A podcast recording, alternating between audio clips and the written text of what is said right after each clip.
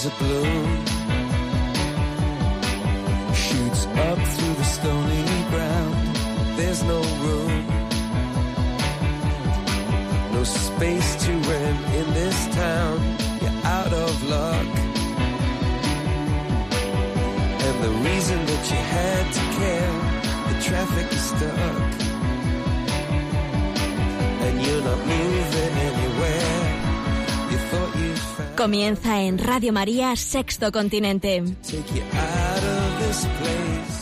Con el obispo de San Sebastián, Monseñor José Ignacio Munilla.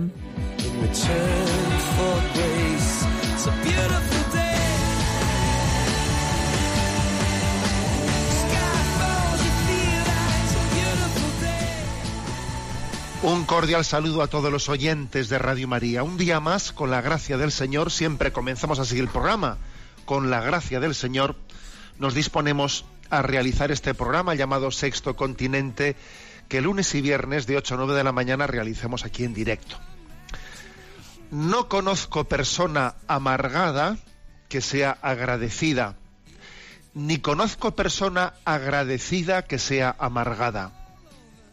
Este mensaje lo enviábamos esta semana a las redes sociales para que hagamos la siguiente reflexión, ¿no? para que tomemos conciencia de la importancia que es ser de ser agradecidos y de tener un corazón alegre y para que nos percatemos de hasta qué punto alegría y agradecimiento van de la mano. Son la cara y la cruz de una misma moneda. Repito la frase. No conozco persona amargada que sea agradecida, ni conozco persona agradecida que sea amargada. Al inicio de este programa, en la entradilla de este programa, yo le pido al Señor, le pido a nuestra Madre, Madre de, de Radio María, que nos dé un corazón agradecido para que así podamos ser alegres, o que podamos ser alegres para que así podamos ser agradecidos. Sexto Continente es un programa que tiene también la peculiaridad de tener con vosotros una línea de comunicación a través de la cuenta de Twitter arroba obispo munilla y a través del muro de Facebook y de Instagram que tienen mi nombre personal de José Ignacio Munilla.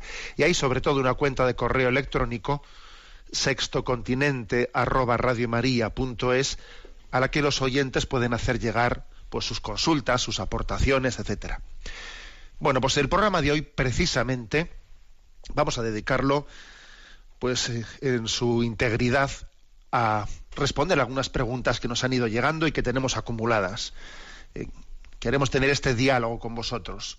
Me parece que es interesante, eh, pues que vosotros planteéis cuestiones. eh, también qui- quiero agradecer que, pues que tengo, tengo en torno a mí muchas personas a las que no conozco y, y aportan y, y me aportan intuiciones y colaboran conmigo enviándome cosas. Pues muchísimas gracias, eh, porque Radio María se hace así. Entre todos hacemos uno. Aquí esta es la. Me lo habéis escuchado muchas veces, ¿no? Lo digo con frecuencia y creo que es así, ¿eh? que entre un cojo, un tuerto y un manco, entre todos hacemos uno. ¿eh? Bueno, pues, a- pues así es la Iglesia, este es el milagro de la Iglesia. Bueno, creo que tenemos a Yolanda, si no me equivoco. Sí, buenos días, monseñor. Buenos días, pues vamos a ir presentando las llamadas. Luisa de Almería nos pregunta, le admiro mucho a usted por la fuerza que irradia desde una fe fuerte y alegre, además de por su capacidad de discernimiento. La verdad es que mi situación es casi la contraria. La historia de mi fe está llena de oscuridades. Usted habla mucho de la importancia de dar testimonio y de hacer apostolado. Eh, Mi pregunta es, ¿cómo transmitir la fe en medio de las propias oscuridades? Bueno, vamos a ver. A Luisa, permítame, que me permita Luisa primero que le haga una pequeña broma, ¿eh? por eso de que le admiro mucho a usted y ese tipo de cosas, ¿no? Me contaban un chiste esta semana, que al que me contó el chiste le dije, pues esto lo voy a contar yo en Radio María, ¿no? Dice que había tres chicos jugando a la pelota y dice uno, pues yo tengo un tío cura, un tío cura que la gente cuando le saluda le dice don, don Joaquín. Y dice el otro chaval, el segundo, dice, pues yo tengo un tío obispo que cuando la gente le saluda le dice, Monseñor, excelencia. Y dice el tercero, pues yo tengo un tío que pesa 160 kilos y cuando la gente le ve dice, Dios mío, ¿eh? Dios mío. Bueno, pues algo así, ¿no? Le dije, y esto lo contaré yo en Radio María, porque creo que es importante, ¿no? Que, bueno, el chiste sirve pues para que nos relativicemos todos, ¿no? Y para que tengamos conciencia de que tenemos que reírnos, tener un santo sentido del humor y que, que, nos, que nos demos cuenta de que todos somos muy poca cosa y al mismo tiempo pues en, somos instrumento de Dios, que, que, eso es pues permitirle a Dios que haga muchas cosas, ¿no? Somos muy poca cosa por nosotros mismos y al mismo tiempo todos somos instrumentos de Dios y Dios puede hacer cosas grandes a través de sus instrumentos. Bueno, dicho esto, que es muy importante reírnos de nosotros mismos. A ver, dice Luisa, ¿no? Si la historia de mi vida es bastante atormentada, si la historia de mi fe pues está llena de oscuridades, ¿no? Yo cómo puedo hacer apostolado? ¿Cómo puedo hacer testimonio? Pues parece que hay que ser fuerte, ¿no? Para poder hacer apostolado. Hay que estar muy seguro de sí mismo, ¿no? Para poder transmitir a los demás. El que va débil y cojeando, ¿cómo va a ser el maestro, maestro de nadie, ¿no? ¿Cómo transmitir la fe en medio de las oscuridades? Bueno, yo creo que la pregunta de Luisa es muy buena. Yo creo que también una persona que tenga una fe probada, probada, ¿eh? Pues tiene mucho que testimoniar delante de los demás. En primer lugar, yo creo que puede testimoniar eh, que no es lo mismo la prueba de la fe que la crisis de la fe. El que alguien tenga una fe probada, con muchas pruebas, no quiere decir que eso sin más sea una crisis. Estoy probado, pero, eh, pero me, me abrazo en medio de las pruebas y renuevo mi confianza en Dios. Eso ya es una gran, un gran testimonio. Menudo testimonio es ese. Distinguir entre mi fe está aprobada, que en vez de decir rápidamente estoy en crisis. No, un momento, mi fe está aprobada, que no está a pruebas, está sometiéndose a una, a una fuerte prueba, que no es sin más estoy en crisis, porque decir, no, dar por bueno que estoy en crisis es ya de alguna manera como, no sé, haber cedido a eh, haber puesto en duda mi convencimiento de que Dios va más allá de mi debilidad. Todo lo puedo en aquel que me conforta. ¿eh? Esto ya es un gran testimonio. El testimonio de permanecer en fidelidad eh, cuando soplan vientos contrarios es un gran testimonio. Porque lo típico de nuestra generación y de nuestra, de nuestra cultura es el actuar mm, muy al borde al albur de nuestros estados anímicos y tener muchos, eh, pues muchos cambios, ¿no? Cambios en, nuestra, en nuestro rumbo. Ahora estoy de subida, ahora estoy de bajada, ahora lo comienzo, ahora lo dejo. Eh, pues es muy típico esto entre nosotros, ¿no? Que nuestra, incluso nuestra vida espiritual, pues vaya zigzagueando dependiendo de, nuestra, de nuestros estados emotivos interiores. Y que alguien actúe guiado por la fe, aunque sea una fe que, que sea, digamos, probada, pero el justo, dice la Sagrada Escritura, el justo vive por la fe, no por el sentimiento de la fe. Lo importante no es cuánto sentimiento tengo de fe, sino cuánta fe tengo. El justo vive de la fe, no de su sentimiento, no de, no de sus afectos, no de sus emotividades. Por eso que alguien camine en la fe, en medio de oscuridades y permanezca fiel y sea perseverante, eso es un gran testimonio. Es un gran testimonio, ¿no? Para una generación, pues que, que se caracteriza por lo contrario, por ir zigzagueando. ¿eh? Y luego además también creo que quien está en esa situación de una fe probada, de caminar en medio de oscuridades, pero seguir caminando, también está autentificando el mensaje de la cruz. Ahí hay un libro de la Madre Teresa de Calcuta, Ven, Semiluz, que es sobre las cartas mm, de la Madre Teresa de Calcuta, que están un poco recogidas en este libro, las cartas, el epistolario a su director espiritual, ¿no? Ven, semiluz. Y ahí dice, ¿no? En una carta dirigida a sus hermanas, dice, Mis queridas hijas, sin sufrimiento, nuestro trabajo sería solo trabajo social. Muy bueno y útil, pero no sería la obra de Jesucristo. No participaría de la redención. Jesús desea ayudarnos compartiendo nuestra vida, nuestra soledad, nuestra agonía y muerte. Todo esto Él lo asumió en sí mismo y, le llevó a la noche más oscura. Solo siendo uno de nosotros nos podía redimir Jesús. A nosotros se nos permite hacer lo mismo.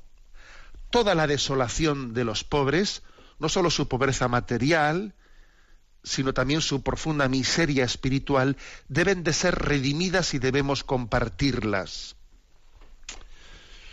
Me llama mucho la atención, ¿no? Esta, esta expresión escrita por, por una mujer que luego hemos sabido que vivió en una profunda noche oscura.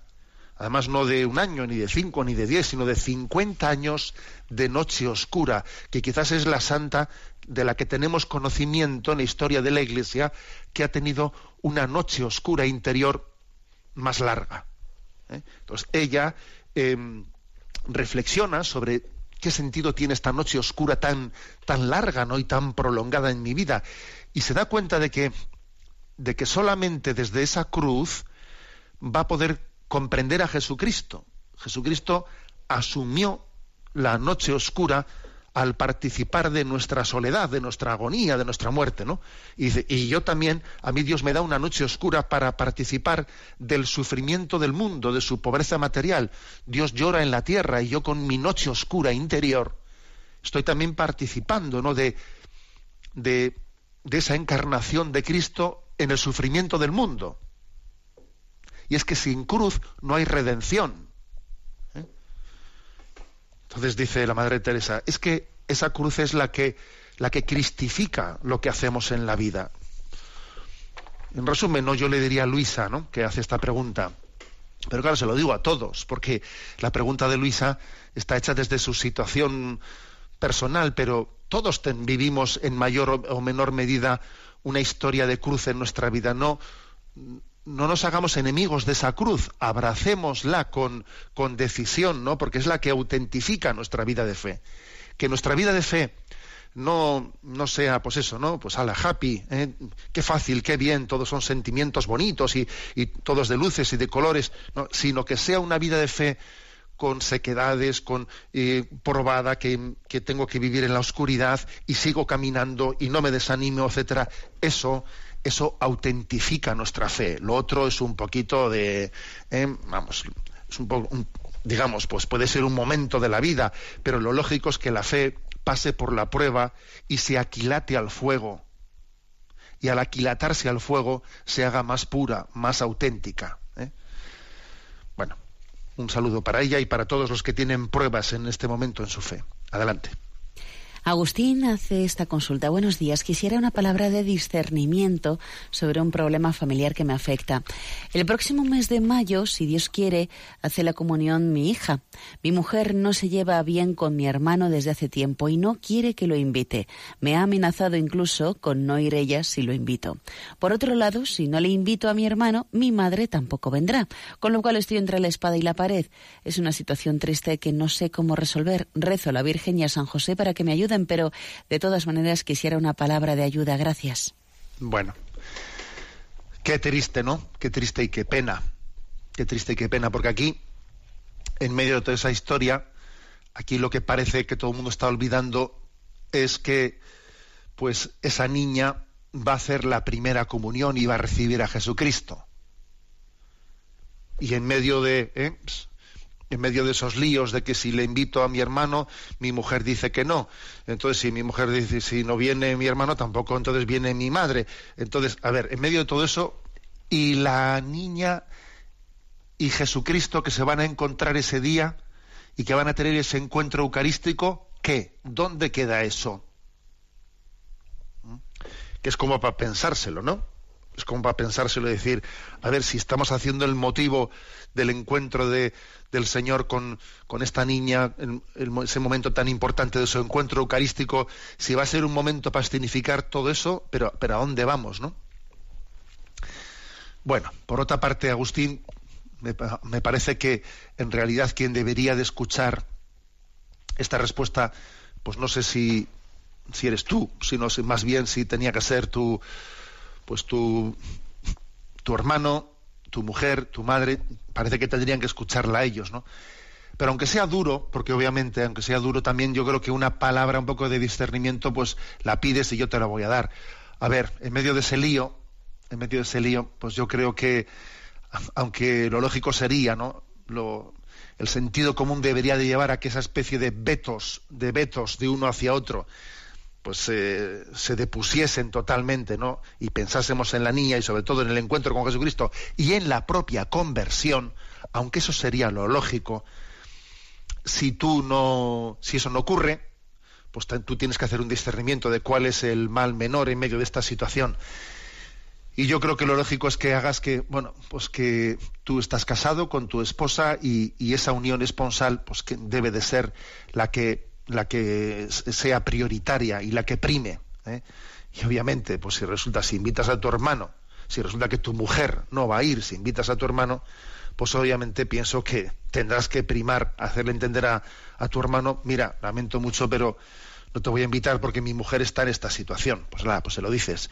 Que eso conlleva después que tu madre no vaya, pues, pues también será una, una situación en la que tendrás que explicarle a tu hermano y tendrás que explicarle a tu madre la situación que vives y, les pides que no que esto no no revierta pues en, en rencor eh, hacia tu esposa sino en oración pues para que se supere para que se supere esos rencores. También creo que a tu madre se le podría hacer entender que hay que pensar en el bien de la niña igual que a tu que a tu madre igual que a tu hermano. Pero bueno digo si no ceden y siguen en sus trece no pues Sara pues tú tú te haces explicar pero creo que en el discernimiento del mal menor pues tienes que, optar, ¿no? Por, porque tu, porque tu esposa esté también presente, obviamente, ¿no? En la, en la primera comunión. De todas maneras, yo aprovecho para decir que es un escándalo, ¿no? Que los adultos, que los adultos estemos invadiendo el espacio de un sacramento ¿eh? para entorpecerlo que estemos invadiendo el espacio de un sacramento en el que un niño se encuentra con Dios no para entorpecerlo. Es, es, tremendo, ¿eh? es tremendo que, estas cosas ocurran. Pero bueno, rezamos por esta familia y por todas aquellas en las que existen este tipo de conflictos. Y yo repito una cosa que he dicho muchas veces. El mayor regalo que yo puedo hacer a mi hija, a mi sobrina, a mi nieta, a la familia, es mi propia conversión. ¿Tú quieres regalarle algo a la niña el día de tu primera comunión? Mira, conviértete y ofrécele, y esa conversión también por, tu sobrina, porque es que no hay regalo mayor. Todo lo demás, ¿no? Porque lo demás luego estos, tú fíjate, irán a la primera comunión y le comprarán algo a la niña. Pero tú qué le vas a comprar a la niña? Tú ofrécele tu conversión, porque todo lo demás pues es un, es un engaño, ¿no? Bueno. Vamos a, hemos hablado de la Madre Teresa de Calcuta y de ese libro Ven Semiluz, Ven Semiluz. Hay una canción que canta esta, esta llamada que la Madre Teresa de Calcuta escuchó. Semiluz. Semiluz, enciende mi noche. Semiluz enciende mi noche, sé mi luz, enciende mi noche, mi noche, sé mi luz.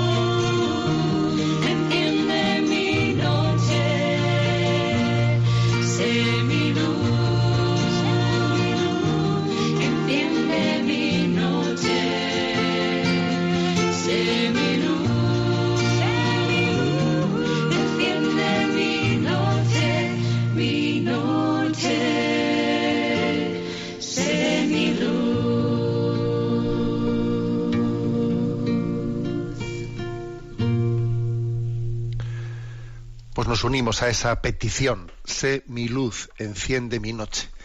Ven Espíritu Santo, ilumina los corazones de los que caminan en oscuridad y en tinieblas. Estamos en esta edición del programa de Sexto Continente respondiendo a diversas preguntas, consultas, sugerencias que nos habéis formulado eh, especialmente en la cuenta de correo electrónico sextocontinente@radiomaria.es. Y a Yolanda que está pues en pues en Madrid le pedimos que nos vaya presentando desde la emisora las diversas preguntas presentadas. Adelante. Federico desde Melilla nos pregunta, ¿le parece a usted correcta la siguiente expresión? El conocimiento de uno mismo es el principio de la sabiduría. Aprovecho para agradecer a Radio María sus programas que escucho desde Melilla con mucho provecho. No saben ustedes el bien que hacen. Bueno, pues es, un, es una alegría poder estar unidos en toda la geografía, pues con Melilla, por ejemplo, en este caso, ¿no? Vamos a ver, eh, Federico pregunta, ¿es correcta esa expresión? ¿El conocimiento de uno mismo es el principio de la sabiduría? Bueno, recuerdo que hay en el libro de los Proverbios, me parece es el capítulo 9, eh, versículo 10, principio de la sabiduría es el temor del Señor tienen buen juicio los que lo practican. Eh, En el, fijaros bien esto, ¿eh? dice que el principio de la sabiduría es el temor de Dios. Entonces, bueno, pregunta, eh, pues pregunta del oyente, pregunta Federico si es correcto decir que el conocimiento de uno mismo es el principio de la sabiduría. Se puede entender bien, por supuesto que sí. ¿eh? Pero es curioso que, la, que el texto de la palabra de Dios dice que el principio de la sabiduría es el temor de Dios. Qué pequeño matiz es el uno es el otro. Yo creo que el temor de Dios consiste en el conocimiento de uno mismo, pero también en el conocimiento de Dios. Y yo creo que, eh, por lo tanto, fíjate, eh, fijaros, ¿no? El auténtico examen de conciencia, en la versión esa de conocernos, no es una especie de introspección introspección de manera que uno haga una técnica psicológica de autoconocimiento perfecto como si estuviese haciendo casi no hay una técnica del conocimiento de lo que permanece oculto eh, a mis ojos no como si estuviese en una, una, sesión de, de una terapia de conocer lo oculto no la revisión de vida cristiana o el examen de conciencia en el fondo es, como decía San Hipólito, decía él, conócete a ti mismo mediante el conocimiento de Dios que te ha creado. También decía Santa Teresa de Jesús, a mi parecer, jamás acabamos de conocernos si no procuramos conocer a Dios. Luego yo creo que el principio de sabiduría no solo es el conocimiento de uno mismo, sino el conocimiento de Dios. Porque si no conoces a Dios, no te vas a poder conocer a ti mismo. Aunque pueda parecer una paradoja, ¿no? Cuanto más lejos nos encontramos de Dios, menos nos conocemos a nosotros mismos, menos pecador te sientes. Y por el contrario, en la medida que vas avanzando, ¿eh? te vas acercando a Dios, más, más ves tu propio pecado, mejor te conoces, ¿no? Cuanto más luz, más nítidamente ves el polvo en tu alma. Eh, en la biografía de Santa Teresa de Ávila, Santa Teresa de Jesús, eh, se cuenta este, este episodio muy iluminador, ¿no?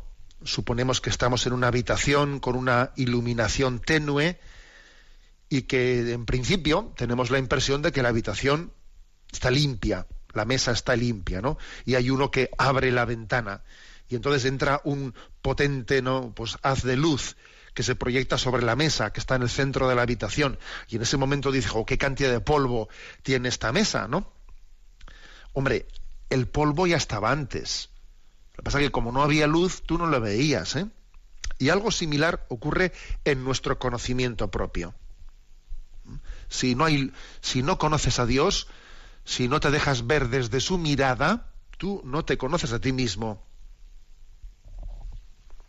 Esto es un, principio muy claro, ¿no? Es importante tener en cuenta que cuanto más lejos está el hombre de Dios, mm, no únicamente, fijaros bien, menos conoce sus pecados, sino también menos conoce sus virtudes. ¿eh? O sea, no solo es el conocimiento de uno mismo, no solo es el conocimiento de tus defectos, incluso el conocimiento de tus virtudes. O sea, si estás más lejos de Dios, ni conoces tus defectos, ni conoces tus virtudes. Eh, La presencia de Dios es la que nos permite conocernos en esa actitud. ¿eh? Nuestro querido Papa Emérito Benedicto XVI, en un discurso que pronunció en la inauguración de la quinta conferencia general del episcopado latinoamericano, dijo lo siguiente. Quien excluye a Dios de su horizonte falsifica el concepto de la realidad. Solo quien conoce a Dios conoce la realidad y puede responder a ella de modo adecuado y realmente humano. Conocerse a sí mismo desde Dios y en Dios. Ese es el principio de la sabiduría. O sea que el temor de Dios es, el santo temor de Dios es, me conozco a mí mismo y sé que sin Dios no soy nada y que con Dios lo soy todo. Decía San Bernardo una frase que a mí me parece que es, no sé, pues una de esas cumbres de la, de la espiritualidad, ¿no? Decía San Bernardo. El desconocimiento propio genera soberbia, pero el desconocimiento de Dios genera desesperación. Entonces me parece, me parece potentísimo ¿no? esto que dice San Bernardo. El desconocimiento de uno mismo genera soberbia. Pero peor todavía, el desconocimiento de Dios genera desesperación. Luego aquí se trata de conocer a Dios y en Dios conocerte a ti mismo, ¿no? Conocerte a la luz de la mirada de Dios. Es una famosa también expresión de San Agustín. Dios nos conoce porque nos ama y nos ama porque nos conoce. En ese sentido, nadie nos conoce mejor que Dios, porque nadie nos ama tanto, tanto como Él, ¿no? Bueno, entonces la pregunta de Federico, ¿es correcta la expresión, esto de que el conocimiento de uno mismo es el principio de la sabiduría? Hombre, pues todas las expresiones eh, se pueden interpretar correctamente y seguro y seguro que también pues, esta misma expresión la puede encontrar en muchos autores cristianos. Bien, pero yo me atrevería a enmarcarla eh, en primero en la palabra de Dios, ¿no? El principio de la sabiduría es el temor de Dios, el santo temor de Dios. ¿Y qué es el temor de Dios? El temor de Dios es el temor de mí mismo si me separo de, Dios. Tengo miedo de separarme de la mano de Dios. Eso es el santo temor de Dios. ¿A dónde iré yo sin Dios? ¿Cómo me conoceré a mí mismo sin la luz de Dios? Yo soy, yo soy una incógnita para mí mismo si no es porque Dios me, me ilumina interiormente, ¿no? Bueno, pues esta creo que puede ser un poco la, eh, la respuesta que demos a, a la consulta de Federico. Adelante, Yolanda, con la siguiente pregunta. Un oyente anónimo nos comparte eh, señor obispo Munilla, mucho ánimo en su tarea evangelizadora que tanto bien hace a las almas que desean y se esfuerzan por unirse a nuestro Señor. Siento la necesidad de compartir mi testimonio con usted con el fin de que lo haga público si lo considera oportuno, pero le ruego me conserve en el anonimato. Digamos que yo era una persona con un fuerte sentimiento de pertenencia a la cultura cristiana, me tenía por una persona creyente y practicante. Gracias a la generosidad del Todopoderoso y de los acontecimientos de los que se vale para manifestársenos, ahora sé que era una persona con una fe tibia porque no había tenido una experiencia real de su existencia. Efectivamente, gracias a un acontecimiento profesional que he vivido y en el que me he visto obligada a optar pues, entre conservar mi puesto de trabajo, cómodo y bien remunerado, a costa de dar el visto bueno a una actuación ilegal de una cuantía económica importante, he sentido la poderosa llamada del Señor a ser fiel a sus enseñanzas. El hecho de haber elegido seguir su camino ha supuesto y supone para mí estar viviendo una constante experiencia de Dios en mi vida que en su inmensa generosidad no cesa de prodigarme todo tipo de muestras de su amor y consuelos.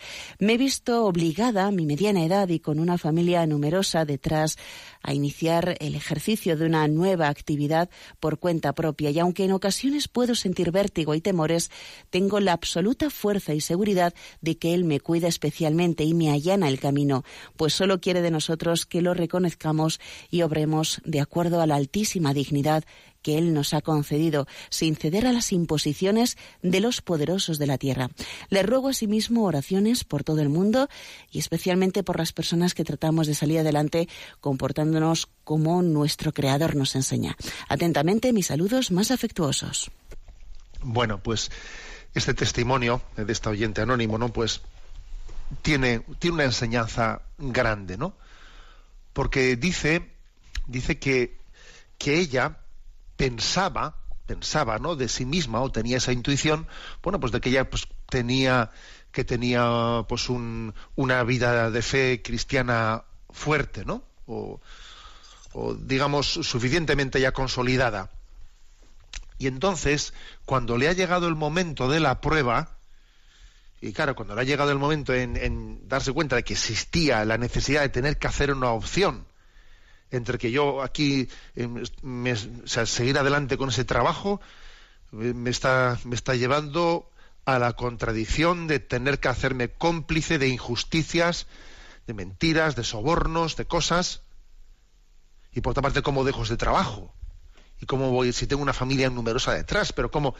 Bueno, es decir, que cuando se le pone entre la espada y la pared, ¿no? Cuando su, su opción cristiana pues no es de un camino de rositas, sino cuando le toca el momento de la prueba y tiene y la fidelidad a Jesucristo es le, toca hacer opciones que son duras, en ese momento es cuando su experiencia de fe se autentifica y se da cuenta que, que la, que la experiencia anterior que ella se pensaba, ¿no? Pues que era que estaba ya consolidada, etcétera, pues que no era, que no estaba madurada, que era muy débil, que o sea, que en el momento de la prueba, esto es un poco como como Job, como el santo Job, ¿eh?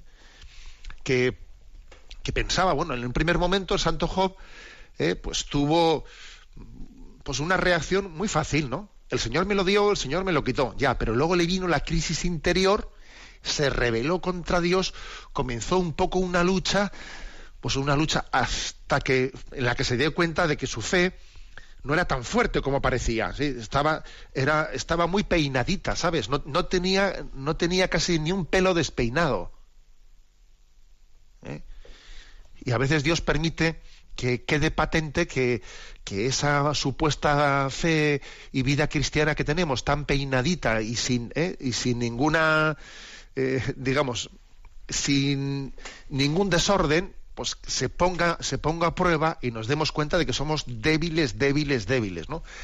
Y cuando hemos sido probados, como el, como el santo Job, y, y finalmente permanecemos fieles, es cuando dice uno, ahora sí que tengo la experiencia de, de lo que es ser cristiano. Y además es que ahora me doy cuenta de que, de que por mí mismo yo hubiese perecido en esta prueba y que ha sido sostenido solamente por la, por la gracia de Dios. Quiere decir que nuestra fe cristiana, hasta que no es probada, es inmadura.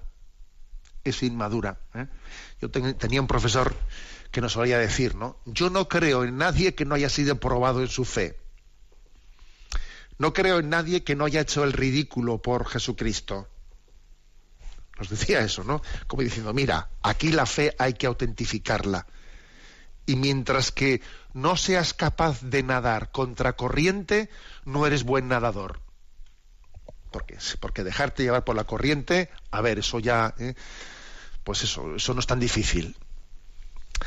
Luego, lo, que es impresionante es que una persona que haya tenido esta experiencia dice, ahora me doy cuenta de que ahora rezo mejor, ahora me doy cuenta que ahora, claro, eso también lo dice Santa Teresa de Jesús cuando habla de la- los grados de oración, etcétera, que, que todas las virtudes están conjugadas, todo está unido. Y si alguien, por ejemplo, pues en su mundo laboral, por fidelidad a su conciencia, pues se, la juega, se la juega y dice, aquí no puedo seguir yo, ¿no? Te digo yo que esa persona ha dado un salto de gigante, pero no solo en esa cuestión concreta ¿eh? de, de temas de justicia social, no, ha dado un salto de gigante en la relación con su marido, ha dado un salto de gigante en la relación con sus hijos, ha dado un salto de gi- de gigante en su oración, ha dado un salto de gigante en todo, porque todas las facetas de la vida están unidas, ¿no? Y cuando nos, y cuando nos autentificamos, pues todo, todo es más verdad. Mi matrimonio es más, más verdad, mis amistades son más verdad, todo es más verdad, ¿no? Porque no tengo duplicidad de vida, no juego a dos barajas, a dos cartas, ¿no? Bueno, pues yo creo que, que es interesante, ¿no? Este, este testimonio. Adelante, Yolanda, con la siguiente consulta. Marian de Pamplona nos pregunta, estimado Monseñor Monilla, me gustaría realizarle la siguiente pregunta. En el supuesto caso de que el templo tenga un coro en la parte superior junto al órgano, ¿es poco litúrgico situarnos para cantar con las guitarras en misa en un lateral próximo al altar? ¿Se recomienda subir arriba o puede ser igualmente válido cantar abajo? ¿Descentramos la atención hacia el sagrario? Muchas gracias y un saludo cordial.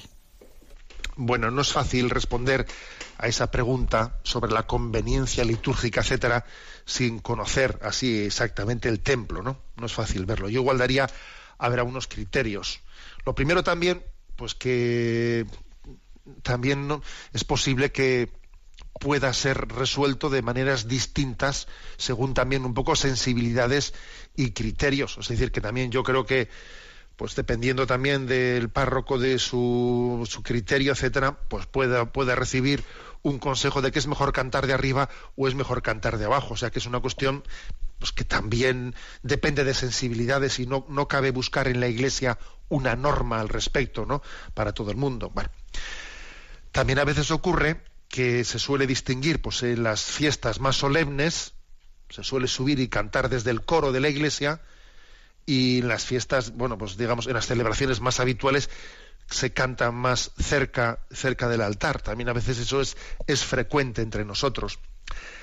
Eh, tiene sus pros y contras, ¿no? Eh, digamos, lo que, el aspecto favorable de, cantar más cerca, más cerca del altar, obviamente, pues es el estar más integrado, más integrado en la, en la función litúrgica, más introducido dentro de ella. Y quizás el, el aspecto, el riesgo, el riesgo es que si el coro que está ahí cerca del altar, pues está puesto, que algunas veces he visto yo, pues puesto en el, en el presbiterio de una manera que está mirando, mirando a la gente, parece como si no estuviésemos todos mirando al Señor. Yo creo que si se busca algún, algún lugar en el que el coro esté al lado del altar, lo bueno es que esté colocado de una manera que su diálogo no sea mirando a la gente, sino sea mirando al Señor. ¿eh? Yo creo que eso ayuda a centrarnos. ¿no? Cualquier caso, pues es una cuestión que no es, eh, que no es determinante y lo, importante es no hacer de eso, no hacer de eso pues ninguna batalla eh, que, no, que no ha lugar a ello.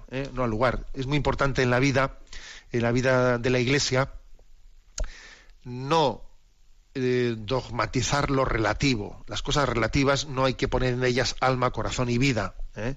Entonces también, eh, pues, eh, uno va con un espíritu constructivo, está abierto a una cosa eh, o, su contraria, en la medida que no sea una cuestión defin- de- definitiva, ¿eh?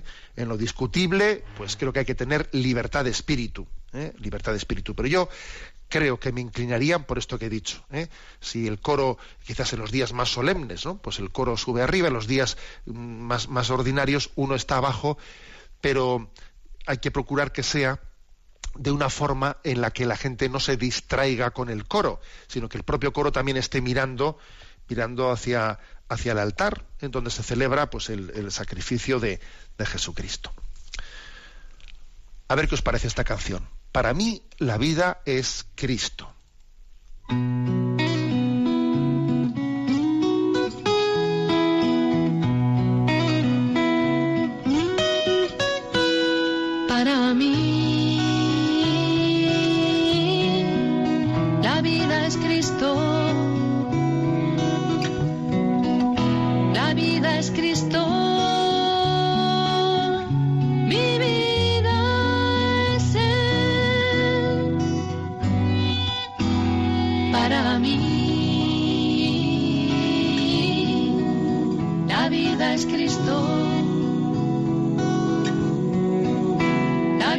Cristo.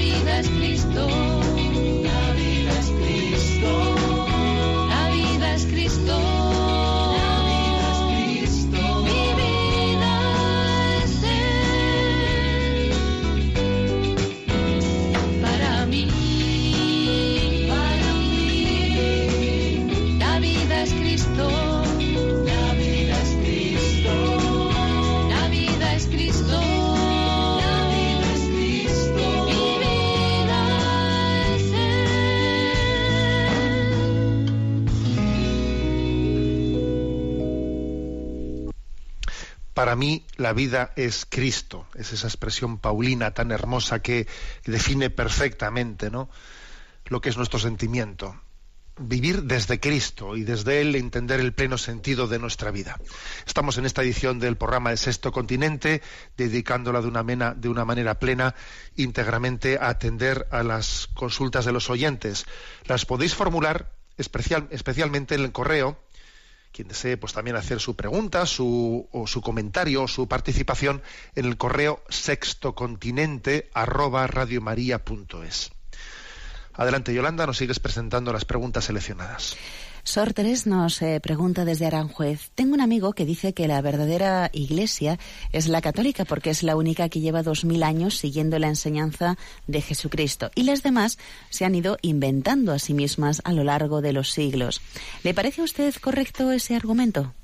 Bueno, vamos a ver, Sostres. Yo creo que eh, siempre las respuestas eh, pues tienen que ser matizadas. Sí, sí es cierto que la Iglesia católica pues yo creo que uno de sus, sus, eh, sus pruebas ¿no? de autenticidad pues es el hecho de que durante dos mil años pues lleva adelante esa sucesión apostólica en su seno. La Iglesia de Jesucristo no puede haber comenzado en el siglo XV. La Iglesia de Jesucristo no puede haber comenzado en el siglo XVIII. La Iglesia de Jesucristo solo puede haber comenzado con Jesucristo hace dos mil años. Es que si no tú verás, si no ese mandato de Jesús, id a por todo el mundo, proclamad el Evangelio, los apóstoles no lo llevaron a efecto. ¿O cómo fue eso? Obviamente la Iglesia de Jesucristo tiene que haber mm, que alguien sea seguidor de Jesucristo y que pues que lo haga en una pues en una comunidad, en una secta o, o como queramos llamarlo, pues fundada por ejemplo pues en el siglo XIX y hay que decir, entonces, ¿dónde estaba la Iglesia en el siglo, en la Edad Media? ¿Y dónde estaba la Iglesia en el siglo VIII? Si tú estás, si formas parte de una, de una comunidad que tiene su origen en el siglo XIX. ¿eh? Recuerdo que en una ocasión ¿eh? le dije yo este argumento pues a alguien que estaba metido bastante en una secta, ¿no? Hay que decir que aquello era una secta más que una comunidad o, una iglesia cristiana separada de la iglesia católica. Le dije este argumento y me, y me respondió, ¿no? Diciendo, no, porque ya lo dice el Evangelio, ¿eh? lo dice el Evangelio, que, eh, que el trigo estaría escondido escondido en medio de la cizaña, ¿no? Entonces nuestra iglesia ha estado, eh, su secta, ¿no? Que había estado escondida durante 19 siglos y ahora, pues del siglo tal, ¿no? Pues ahora había aparecido. Le dije, madre mía, eso es forzar la realidad de una manera increíble, ¿no? Y es utilizar una palabra y una, una parábola que Jesús utilizó del trigo y la cizaña absolutamente fuera del contexto en la que, en la que Jesús la, la pronunció. Por lo tanto, a lo que dice Sostres, ¿no? De, desde Aranjuez. Sí, de acuerdo, de acuerdo, creo que es cierto, ¿no? Que, ese seguimiento a Jesús con nuestras nuestras virtudes y nuestros defectos durante dos mil años ininterrumpidamente, sin duda alguna es un signo de claro de autenticidad. Pero también al mismo tiempo creo que hay que añadir que no debemos de quedarnos solamente en ese criterio de autenticidad, ¿eh? porque sería un poco sería un poco peligroso, o sea, sería no sería eh, conforme al Evangelio de Jesucristo meramente, no decir que el criterio de autenticidad de la Iglesia Católica pues está en haber estado eh, dos mil años ahí, sino que nuestro criterio de autenticidad también tiene que estar en, que luchemos por, por conformarnos a Jesucristo y que luchemos por la propia conversión y que luchemos por la unidad entre todos los cristianos, porque Jesús sufrió por la falta de unidad y oró al Padre diciendo, Padre, que todos sean uno, como tú y yo somos uno. ¿Mm? El otro día le escuché a, en algunas declaraciones que hizo por ahí don Demetrio, el obispo de Córdoba, hablando de estos temas de ecumenismo, porque sabéis que esta semana pues, ha concluido el octavario de la Unión de los Cristianos, ¿no?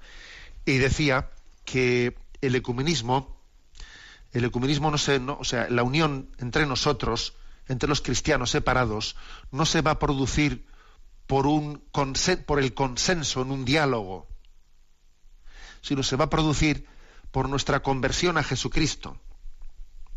O sea, en la medida en que nos que nuestra vida ¿no? sea más evangélica, en la medida en que nos convirtamos más a Jesucristo, pues eh, la posibilidad de, de, la unión entre nosotros es muy, muy, entonces es cuando, cuando tiene lugar. ¿no?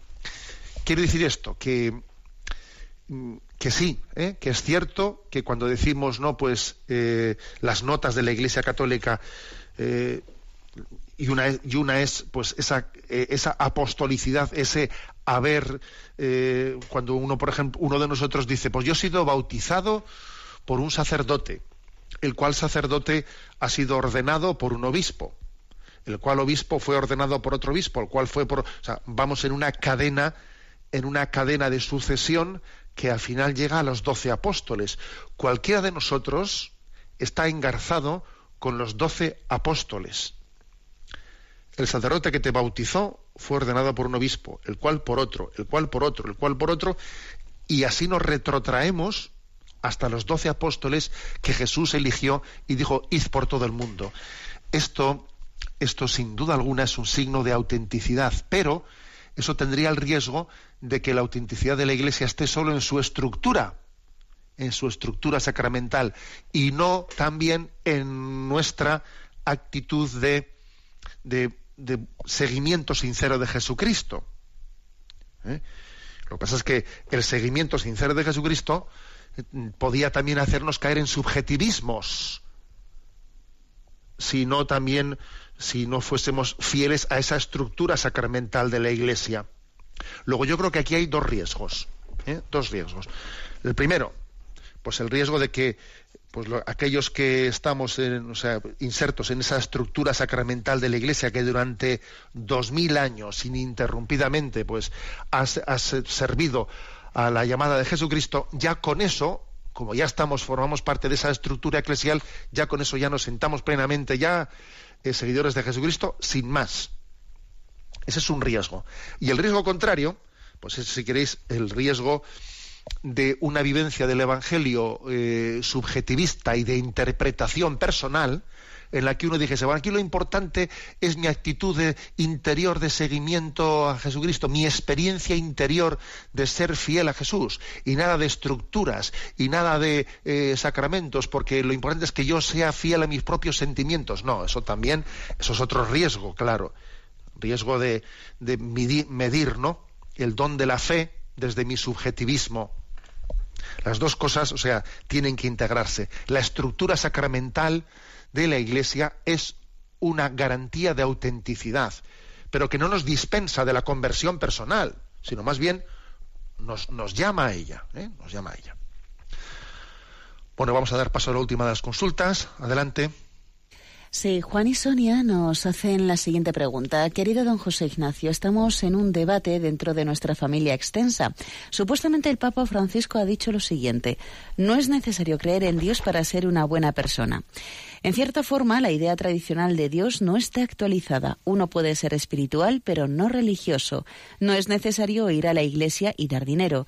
Para muchos, la naturaleza puede ser una iglesia. Algunas de las mejores personas en la historia no creían en Dios, mientras que muchos de los peores actos se hicieron en su nombre. ¿En qué medida está usted de acuerdo con esas expresiones? Con mi esposa he estado analizando en qué medida esas expresiones nos traen dificultades a nuestra familia. Un saludo. Bueno, suelen llegar con frecuencia ese tipo de consultas. Vamos a ver, eso es un bulo. Es un bulo. ¿eh? Circula, y esta es, esta es una de las cuestiones que, en Internet hoy en día acontecen con frecuencia. Los OAX, que se llama, ¿no? Por OAX se, se, designan un bulo o una falsa noticia con, con el intento de hacer crear, de hacer creer, ¿no? Que eso es verdadero. Y, y hay que decir que esto en los envíos de correos electrónicos masivos o en las redes sociales, pues acaba triunfando, ¿no? A ver, eso que el Papa ha dicho, eso es absolutamente falso. ¿eh? Y, el hecho de que tenemos que aprender cuando recibimos noticias por las redes o por internet a saber autentificar las cosas, ¿no? Eso de que el Papa que va a decir todas esas historias, porque todas esas, esas frases conjugadas todas son casi como el cenit del relativismo absoluto, ¿no? Bueno, entonces eso es lo primero. Todo eso es falso y hay que acostumbrarse a discernir eh, el origen de las fuentes de las cosas que nos llegan por, las redes sociales. Y en segundo lugar, caer en cuenta caer en cuenta de que este, estos OAX que navegan por ahí sobre, sobre el Papa vienen también, se, se, ven retroalimentados por una manipulación muy grande que se está haciendo del Santo Padre desde los medios de comunicación digamos, más importantes. Los medios de comunicación más importantes pretenden dar una imagen del Papa en el que su carisma de ser un hombre pues abierto, cercano a la gente, pues lo pretendan ligar o hacer de ello pues que es un hombre que, que haya asumido eh, los criterios relativistas del pensamiento de nuestra cultura. No, el Papa no ha asumido para nada. Yo siempre he dicho que el Papa eh, no es, no es un hombre conservador y, es, y al mismo tiempo es un hombre tradicional y esas cosas y, ambos y ambas cosas hay que saber conjugarlas ¿eh? luego no dejarnos manipular por el intento de manipulación que se realiza al Santo Padre bueno la bendición de Dios todopoderoso Padre Hijo y Espíritu Santo, descienda sobre vosotros. Alabado sea Jesucristo.